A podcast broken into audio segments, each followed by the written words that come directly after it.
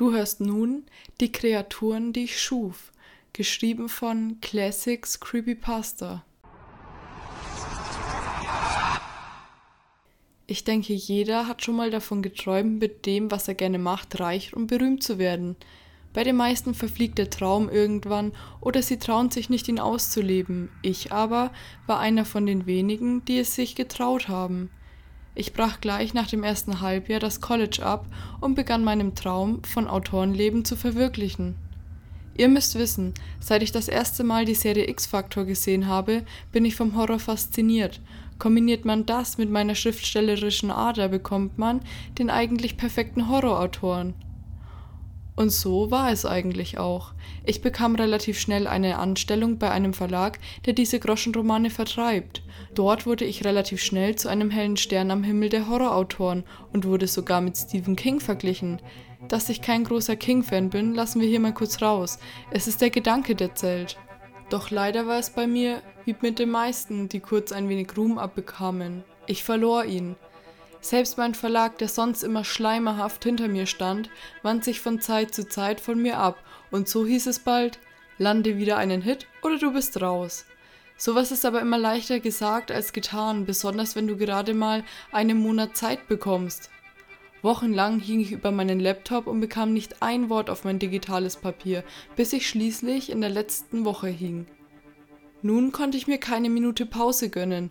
Würde ich diese Anstellung verlieren, so könnte ich mich gleich vor den nächsten Zug schmeißen. Also deckte ich mich mit genügend koffeinhaltigen Produkten ein und begann auch die Nächte nur noch mit Schreiben zu verbringen. Ein paar Tage ging das auch gut. Ich bekam sogar ein paar nicht allzu schlechte Ideen. Doch nun ging alles den Bach runter.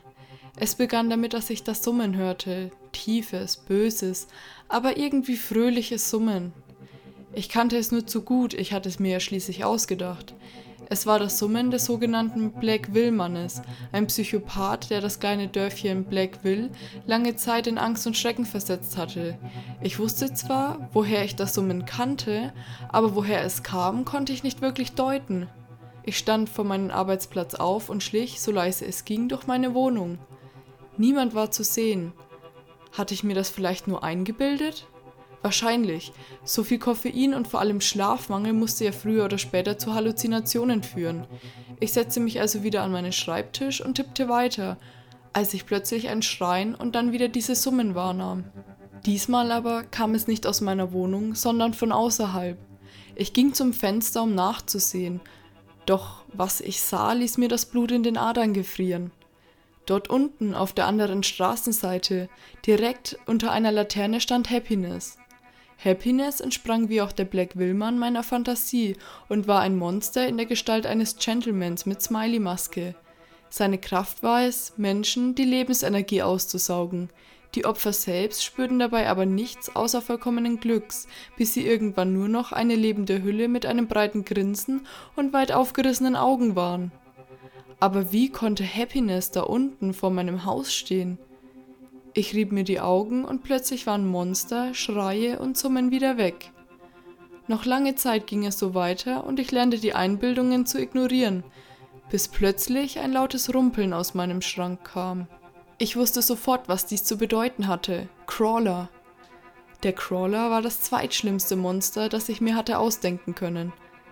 Es hatte die Gabe, nachts willkürlich in deinem Schrank aufzutauchen, wobei du natürlich aufwachen würdest solltest du nun noch den Fehler machen und in Richtung deines Schranks starren.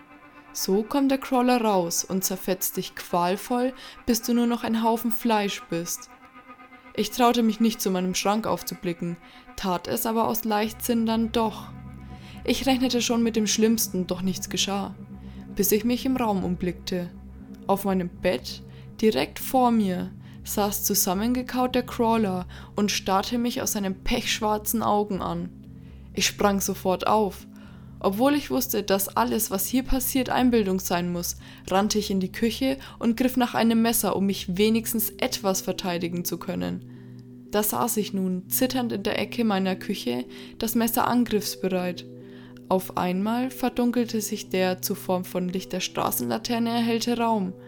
Da war es, das schlimmste Monster, das es gab, die Präsenz. Stellt euch vor, all eure Ängste, Geheimnisse und perfidesten Seiten eurer Persönlichkeit würden zum Leben erwachen und euch angreifen. Genau das bewirkt die Präsenz. Ihr landet in einer komplett schwarzen Welt, in der nur ein heller Fleck existiert, und das ist das Monster, das auf euch wartet, um euch zu verspeisen. Es dauerte nicht lange, da fand ich mich in dieser eben beschriebenen Welt wieder und erkannte schon das grinsende, leuchtende Monster. Auf einmal erfasste mich ein ziehender Schmerz. Ich schaute zu meinem rechten Arm und sah, beinahe auf Schulterhöhe, eine tiefe und lange Schnittwunde. Ehe ich mich davon erholen konnte, verspürte ich denselben Schmerz erneut. Diesmal war der Schnitt unter meinen Rippen gezogen worden. Ich konnte kaum nachdenken, was gerade geschah, als Dutzend weitere Schnitte auftauchten. Dies waren sie, meine Ängste, Geheimnisse und tief verborgenen Seiten von mir, sie kamen, um mich zu holen. Ich rannte auf das Licht zu, die schnellste Methode, dem Grauen ein Ende zu bereiten.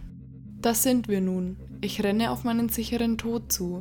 Ich weiß nicht, ob ich mir das einbilde oder nicht. Sollte es keine Einbildung sein, so hoffe ich, dass ihr das nicht ganz gehört habt. Sie wissen es, können es spüren und kommen, um jeden zu holen, der von ihrer Existenz weiß.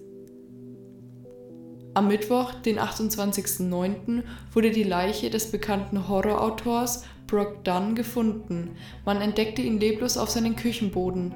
Sein kompletter Körper war zerfetzt und die Fetzen selbst alle von Schnittwunden übersehen.